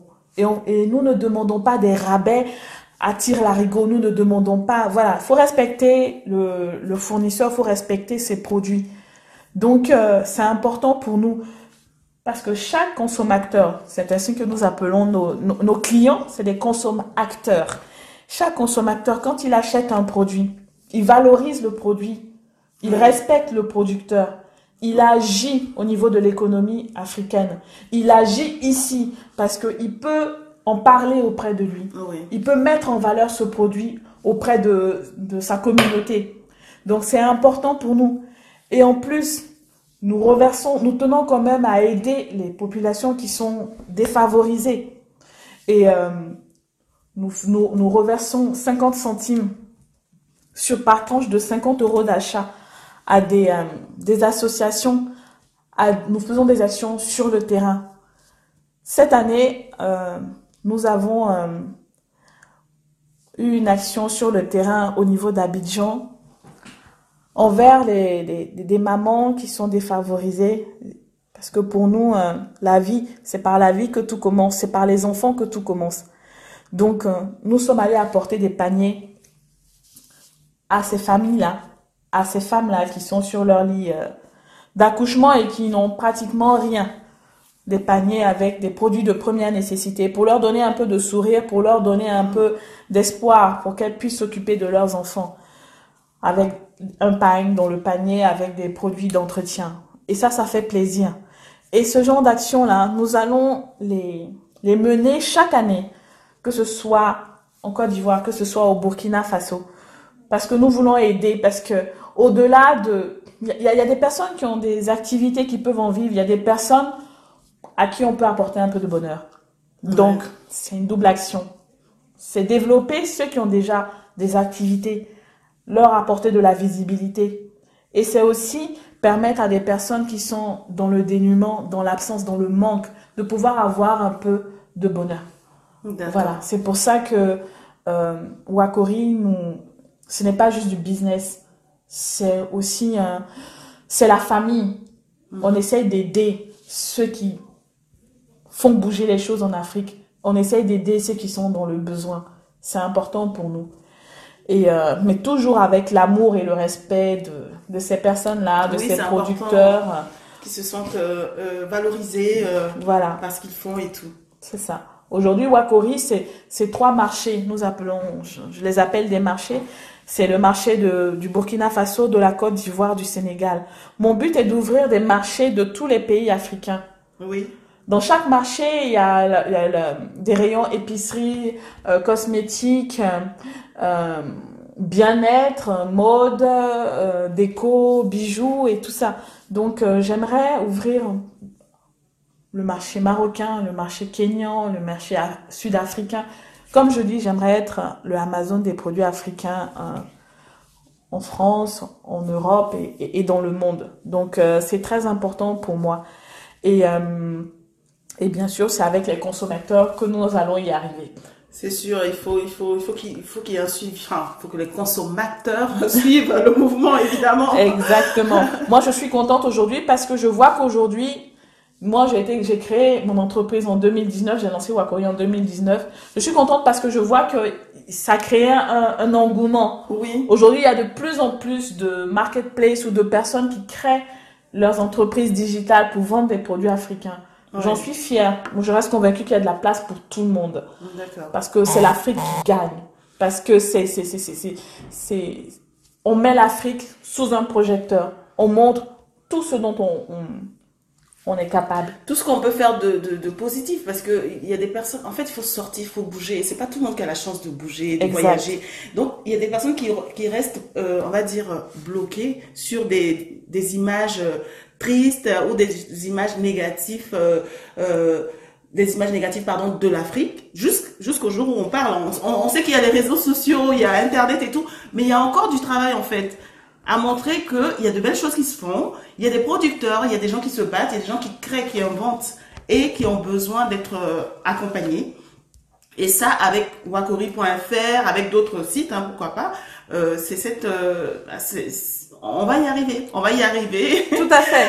il faut, il faut montrer l'Afrique sous un autre jour. Il faut montrer l'Afrique sous un autre jour. Il faut montrer tout ce que l'Afrique a de positif. Et c'est en cela, et c'est toujours dans cette même, cette même optique que j'ai créé une autre marque qui s'appelle Baobab Kori, qui est une marque de streetwear et d'accessoires, et euh, sur laquelle je commercialise des t-shirts, des sweatshirts, des mugs, des bijoux pour montrer justement ce que l'Afrique a de meilleur. J'ai déjà vu des modèles, c'est super beau, c'est sympa, hein, franchement. Merci beaucoup. C'est pas parce que je te connais. Hein. je te remercie. Non, c'est une idée que j'ai eue parce que effectivement, comme tu l'as si bien dit, euh, l'image qu'on a de l'Afrique, c'est toujours euh, l'image de ce petit qui qui tend la main pour euh, ramasser des petits morceaux de, nourriture par terre, ou alors euh, ça va tout de suite dans la jungle pour montrer des gorilles, ou alors voilà. Moi, j'avais envie de montrer, comme je dis, les richesses de l'Afrique, les forces de l'Afrique l'ingéniosité de l'Afrique, la créativité de l'Afrique. Je veux montrer ce qu'on ne montre pas. Je veux montrer ce qu'on n'enseigne pas. Je veux montrer ce qu'on ne sait pas. Je veux susciter le questionnement, l'étonnement, l'émerveillement, susciter l'engouement, susciter la curiosité, susciter l'admiration, susciter la fierté. Baobab Coris, c'est fait pour ça. C'est pour montrer tout ce que l'Afrique a de meilleur. Donc, j'ai créé des collections. Oui avec, euh, je travaille avec euh, mon époux qui est graphiste, qui est dessinateur. Donc moi je suis la tête, lui il est la, il est le crayon. voilà. Donc en fonction de de, de de de mon inspiration, voilà, je lui dis écoute, on va faire ça. On va on va montrer les masques. Et on regarde un petit peu dans, dans, dans les pays les masques qu'il y a. On va montrer euh, l'architecture. Parce que moi j'appelle ça l'architecture. C'est pas des cases, c'est pas des des, des, des paillotes, c'est pas des huttes, c'est pas, c'est de l'architecture. Voilà, c'est de là. On va montrer l'architecture. On va montrer, euh, on va montrer euh, la, faune, la flore. On va, on va réinterpréter les choses. On va montrer les symboles à Dinkra que tout le monde ne connaît pas. Voilà, on va faire tout ça pour montrer ce que l'Afrique a de meilleur. On va parler des proverbes, on va parler des, des, des, des, euh, des expressions qui sont rigolotes, euh, genre c'est pas dans ma bouche, hein. tu vas manger ton piment, ou bien un proverbe genre euh, celui qui avale une noix de coco euh, fait confiance à, à ce qu'on Voilà. Donc montrer une Afrique en fait qui est forte, qui est puissante, qui est créative, qui est fun. Donc on crée des visuels et on, on, met ça sur des t-shirts. On aurait pu mettre ça sur des cadres dans les salons parce que c'est très joli. Mais justement, nous on s'est dit on le vend ça en levant, euh, en levant les cadres des salons et mettant-les sur notre poitrine. La poitrine, c'est l'élément où, voilà, je suis fière, je bombe la poitrine, je bombe le torse pour montrer. Voilà. Donc, on n'a pas fait des cadres pour mettre dans les maisons. On a fait des cadres parce que tous nos visuels sont encadrés. D'accord. Pour dire que c'est des œuvres d'art. Pour dire que c'est euh, c'est magnifique. Tous nos visuels sont encadrés et on les met sur notre poitrine et on sort avec. On, se déplace, on, se déplace, on montre au maximum de personnes. Parce qu'on veut susciter le questionnement. On veut que lorsque vous portez nos créations, on dit, ah bah tiens, c'est quoi? Ça veut dire quoi cette expression Ça veut dire quoi cette expression? Et ce masque qui vient d'où? On, on, on, a, on, découvre par exemple à travers nos t-shirts que, euh, euh, que l'homme le, plus riche du monde, qui demeure jusqu'aujourd'hui le plus riche du monde malgré, euh, comment on dit, hein, les Bill Gates et les Jeff Bezos et tout ça, on, se rend compte que c'est c'est c'est Mansa Moussa, le roi du Mali. Jusqu'à demain, c'est lui le plus riche. et ça, c'est une, c'est une fierté. Personne n'en parle. Personne n'en parle. On veut mettre ça sur la poitrine. Les gens n'ont qu'à mettre ça sur leur poitrine et puis sortir pour dire voilà, c'est ça qui est ça. C'est très important pour nous. Aujourd'hui, savoir que euh, le Kenya est le troisième producteur mondial de thé. On le met sur nos t-shirts. Voilà, on veut aujourd'hui montrer que euh, le, le, Congo est le premier producteur mondial de coltan. Le coltan, c'est un matériau qui est nécessaire pour euh, la fabrication de tous les téléphones portables. Tous les téléphones portables à travers le monde, c'est fou. Et c'est le Congo qui est le premier producteur. Éduquer les gens en fait à, travers des t-shirts. Mais complètement, éduquer les gens à travers des t-shirts. Donc nous on met ça sur le t-shirt Mettez ça sur votre poitrine, sortez, éduquez le monde, enseignez aux gens. Mhm. Voilà ce que c'est que l'Afrique. Voilà ce que c'est que la puissance de l'Afrique, la force de l'Afrique. Donc on a 18 collections comme ça, de t-shirts, de sweatshirts, pour que les gens véhiculent cette information, blanc, noir, jaune, rouge. Portez les t-shirts, allez véhiculer l'information. C'est très important. Il faut aujourd'hui que on soit fier de ce qu'on est. On soit fier de ce qu'on puisse faire. Après, il y a des gens qui portent pas de t-shirt, il y a des gens qui portent pas de sweatshirt. Voilà. On a des mamies, on a des mamans. Donc, on décline ces visuels-là sur des mugs. Voilà. Aussi. Donc, vous avez pensé à tout le monde. On a pensé à tout le monde. Moi, je sais que ma maman, elle est fan de, de, de, masques. Notamment le masque Mossy Soleil, là. Voilà. Je lui ai offert un mug. Je sais qu'elle ne peut pas porter de t-shirt. Donc, je lui offre ça. Mais vous imaginez, vous êtes en réunion, vous êtes en réunion, vous avez un mug sur lequel c'est marqué que l'Éthiopie est le premier producteur mondial de café. Voilà. Vous posez votre mug, vous êtes en réunion. Voilà, bam. Ça, c'est une information, c'est cadeau. Et il y a tout le monde qui prend. exactement. Ah oui, c'est vrai ça Vous êtes sûr? Exactement. eh bien oui, si, si, si c'est marqué là, c'est que c'est pas, c'est pas faux. On peut pas se permettre de, de, de marquer euh, une information fausse sur un mug. Voilà. Donc, euh, c'est toujours aussi dans cette dynamique de de l'amour de l'Afrique, de montrer ce que l'Afrique a de meilleur, de promouvoir l'Afrique que nous avons créé aussi Baobab Kori. Et pareil, pour chaque article acheté, nous reversons 50 centimes. Toujours euh, le côté social. Toujours le côté social. Je ne peux pas imaginer euh, faire du business, comme on dit, sans reverser, sans donner ce que j'ai. Même si je n'ai pas beaucoup, même si je n'arrive pas à me payer, même si c'est important pour moi. Tu es croyante aussi, que, enfin, oui, je Tu penses pas que ça intervienne euh, vraiment dans cette attitude de vouloir aider, de vouloir. Euh, non, non, ce n'est pas, ce n'est, ce n'est pas par rapport à ma religion. C'est par rapport vraiment à à ma mentalité. Pour moi, il est très important de, d'aider les gens dès qu'on peut. Voilà, dès qu'on peut euh, aider, même si on ne demande pas, même si on ne vous demande pas, pour moi, c'est important de, d'avoir ce caractère social et solidaire parce qu'on est tous sur cette terre on a, il y a, des personnes qui ont un peu plus de chance que d'autres. Celles qui n'ont pas la chance, il faut absolument qu'on les aide. On ne peut pas partager un bonheur entre gens riches, c'est pas possible. Il faut aussi qu'on aille chercher ceux qui n'ont pas la chance d'avoir toutes ces grâces que nous on a. Il faut qu'on aille les chercher, il faut qu'on les aide. On peut pas être heureux seul. Le bonheur, ça se partage. C'est très important pour moi de, de, de, voilà, quel que soit ce que je fais, important de repartager, important d'apporter un peu de bonheur, un peu de, de, voilà, un peu de joie, un peu de rire à, ces personnes-là. Moi, j'ai envie de te demander, c'est quoi la journée d'une maman entrepreneur? Comment tu dis ça? Maman-preneur Maman-preneur, pardon, non pour moi. c'est quoi la journée d'une maman-preneur de, Bah, c'est se lever très tôt le matin, à 5 heures du matin, parce qu'on n'a pas dormi de la nuit, parce qu'on pense à ses projets. Non, mais c'est, euh, on se lève le matin, on va s'occuper des enfants, de leur petit déjeuner. Voilà. Ensuite, on les amène à l'école. Oui. On travaille toute la journée. Voilà, parce que donc comme je disais, il y a Wakori, le marché africain, mais il y a Baobab Kori aussi. Donc il faut euh, retravailler, il faut, on est tout le temps sur le site, on s'occupe des commandes. Oui. Voilà, donc il faut les emballer, il faut les préparer, il faut aller à la poste, livrer. Ensuite, il faut revenir, euh, voilà, regarder euh, les statistiques, marketing. Il faut faire de la veille concurrentielle. Il faut essayer de voir un petit peu euh, les nouveaux produits qu'on pourrait proposer aux clients, réfléchir aux nouveaux modèles qu'on veut proposer par rapport à Baobab Cori. Oui. Voilà, ça prend, voilà, faire les inventaires au niveau des stocks pour être sûr qu'il n'y a pas d'erreur, ce genre de choses. Ensuite, euh, voilà, travailler quoi. Comme... Et t'as des passions à côté, des choses que t'aimes faire. Euh, je sais que t'es, es très, t'es bonne vivante, euh, t'aimes bien, t'aimes bien rire, partager du, du, rire autour de toi. Et Exactement. Voilà, tu te laisses un peu de temps quand même pour faire oui, ça. Oui, bien sûr, oui, bien sûr. on, on, on, profite un peu de la vie. Bah, je finis ma journée comme tu me l'as demandé. Après, on va chercher les enfants. Oui. On les ramène à la maison. On fait à manger. Parce qu'on est bah, heureusement on va pas les laisser là-bas hein, voilà. On est une maman. Donc on fait la cuisine hein, on fait la cuisine on s'occupe on redevient une maman. Jusqu'à ce qu'on les couche à 20h et là on remet sa casquette d'entrepreneur. Parce que l'entrepreneur il, finit pas à 18h c'est pas fini. non. une fois que ses enfants sont couchés il va travailler peut-être euh, moi dans mon cas je travaille jusqu'à minuit.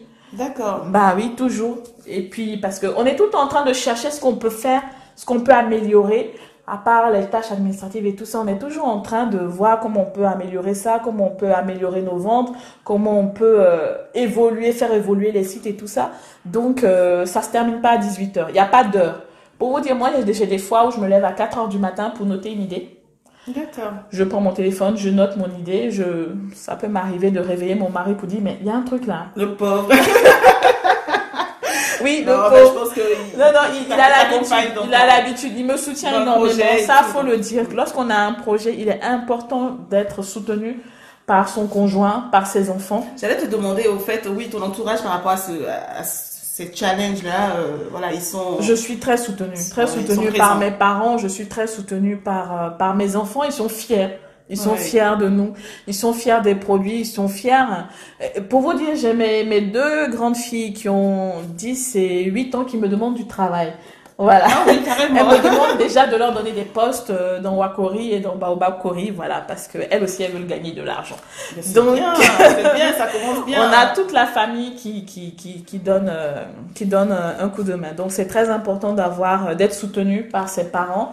J'ai ma mère qui me soutient énormément. J'ai ma sœur qui m'aide beaucoup et j'aimerais encore profiter de, de, J'aimerais profiter pour les remercier. Cette interview. Voilà. Il est important vraiment d'être soutenu par, euh, par sa famille, après par son cercle amical et, et tout ça.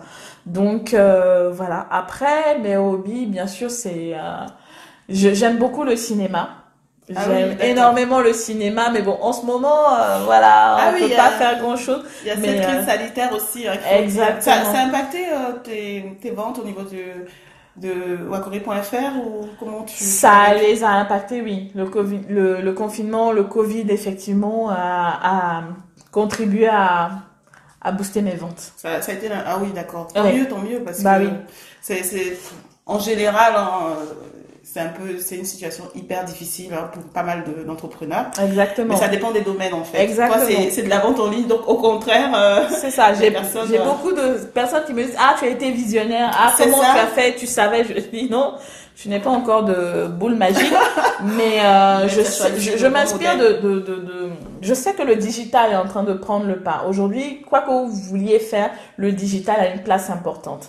Euh, moi, je m'inspire de personnes comme Jeff Bezos, le créateur de Amazon. J'allais te demander tes, enfin, tes influences en, en termes de, de, ben, d'entrepreneurs, de, grands mhm. entrepreneurs. Euh, et là, tu, tu, tu, as abordé le sujet. Donc voilà, voilà, de personnes comme Jeff Bezos, Aliko Dangote, euh, Oprah Winfrey, euh, voilà, toutes ces personnes-là. Oufoué Boigny, voilà, voilà, le premier président de Côte d'Ivoire, pour ceux qui savent pas. exactement, exactement. Toutes ces personnes-là ont dit des paroles sages, ont eu un parcours euh, assez exceptionnel, qu'il a été dur, long et tout ça. Et euh, je m'inspire de tout ça en fait pour pour avancer. Mais c'est sûr qu'aujourd'hui le digital est omniprésent. Donc forcément, voilà, proposer des produits, quels qu'ils soient, mais à travers le digital, promouvoir l'Afrique à travers le digital. Donc c'était très important pour moi de, de, de partir sur cette voie-là en fait. D'accord. Et, et aussi, euh, est-ce que tu travailles en solo de ce que j'ai compris, même si tu es entouré euh, par euh, ton mari et ta famille, est-ce que tu as l'intention à long terme, bien sûr, d'ouvrir ton capital, de travailler avec des structures ou Bien Comment tu comptes euh, évoluer euh... Bien sûr, je suis une personne très indépendante. Je suis. Euh, c'est l'une des raisons pour lesquelles euh, je ne pouvais pas rester salariée parce que j'aime ma liberté énormément. Je veux pouvoir euh, choisir les voies que j'emprunte, oui. pouvoir décider de comment je, je veux mener ma barque. Mais je suis consciente qu'il faut, faudra que j'ouvre mon capital parce que comme tu l'as si bien dit, je travaille seule. Et que ce soit Wakori ou Baobab Kori, euh, je les ai fait toutes seules. De A à Z. De hein. A à Z. J'ai créé les sites moi-même, je fais les photos moi-même, euh, je travaille sur fond propre. Et euh, c'est sûr qu'à un moment donné, quand on veut euh, impacter plus de personnes, toucher plus de personnes, quand on veut grandir, c'est sûr qu'il va falloir à un moment donné ouvrir son capital, ouvrir, aller chercher des investisseurs. Oui. Aujourd'hui, j'en suis là. D'accord. Le but, c'est de trouver des personnes qui ont la même vision que moi. C'est important. Voilà. Qui euh, vont me laisser les coups des franches. Parce que sinon, pas n'importe quel argent, c'est sûr. Qui vont me laisser mener ma barque et puis euh, juste attendre euh, leurs résultats. Mais surtout qui ont la même vision que moi. Qui aimeraient vraiment m'aider. Je ne suis pas fermée du tout aux investisseurs ni voilà, aux personnes qui veulent travailler avec moi. Mais il faut avant tout que ce soit moi qui, euh, qui mène la barque et qui... C'est ton euh, bébé, hein, et euh, voilà, tu Exactement. As, tu as tu as tout défini dès le départ, donc il faut que ça reste dans le même esprit. Exactement. Donc oui, je, je souhaiterais avoir des investisseurs. S'il y a des personnes qui sont intéressées, qui veulent investir, que ce soit au niveau de Wakori ou de Baobab Kori, je suis tout à fait euh, ouverte à, à ces sollicitations-là. Parce que je sais qu'il va falloir que je passe à la vitesse supérieure et euh, pour pouvoir offrir plus de produits, pour pouvoir avoir plus de rayonnement aussi. Exactement, tout à fait. D'accord. Bon, le message, j'espère, est passé. Dans tous les cas, euh, moi, je suis, euh, je suis vraiment ravie d'avoir cet entretien parce que j'ai entendu de belles choses et tout. Il y a beaucoup de choses positives, d'espoir pour des personnes qui, euh, qui se battent au quotidien sur le continent. Et comme j'ai dit pendant l'émission, c'est l'objectif vraiment de ce podcast. En tout cas, merci de ce nouveau format que tu nous proposes, Kadi. Vraiment, c'est, euh, je trouve ça, je trouve que c'est une très bonne idée. Je trouve que, merci. je trouve que ça va cartonner.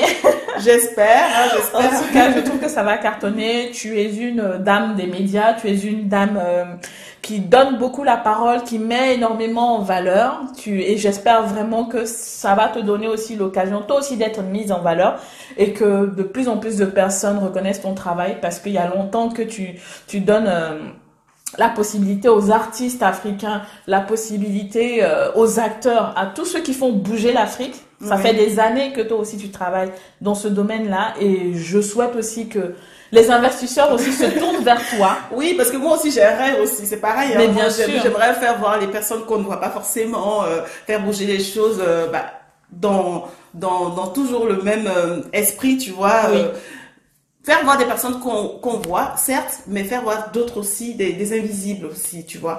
Donc euh, voilà, c'est un peu ça mon, mon rêve et voilà, c'est bien, on est en phase. Je, te le souhaite, je te le souhaite. En tout cas, à cher ami investisseur, venez, Kadi est professionnel, venez lui donner un coup de pouce, venez lui donner la force, venez lui donner surtout les moyens de pouvoir développer toutes ces idées parce qu'elle en a et elle est très professionnelle. Quant à moi, je vous attends sur euh, wakori.fr, le marché africain en ligne et baobabkori.fr pour porter fièrement l'Afrique. Merci. On va mettre tous les liens hein, dans, dans ce podcast hein, pour que vous puissiez euh, aller voir euh, toutes ces belles choses qui sont sur le site wakori.fr et également le site baobabkori.fr en tout cas, merci à vous. Et comme elle l'a dit tout à l'heure, Diatou, vous avez la possibilité euh, de, faire des annonces hein, sur euh, le podcast, donc euh, n'hésitez pas. N'hésitez pas à nous écrire, n'hésitez pas à suggérer des choses, nous proposer des choses, pourquoi pas, nous sommes ouverts. En tout cas, merci, merci Diatou d'avoir été là. Merci à toi. trop ravie. Hein. Moi aussi, c'était un, agréable moment de challenge, de, d'échange, de, un nouveau challenge pour toi, pour moi, voilà. D'accord. Merci en tout cas à tous d'avoir été avec nous dans cet épisode de podcast African Success Stories. C'était cadeau pour vous et surtout rendez-vous au prochain épisode. Et merci encore. Partagez, partagez. J'oubliais partager. N'hésitez pas à partager. Il faut que le maximum de personnes puissent écouter cette interview. C'est super euh, instructif et c'est inspirant. Merci à vous. À bientôt. Merci d'avoir écouté cet épisode de African Success Stories jusqu'à la fin. Pensez à liker, commenter et partager. Et rendez-vous au prochain numéro avec un autre parcours inspirant.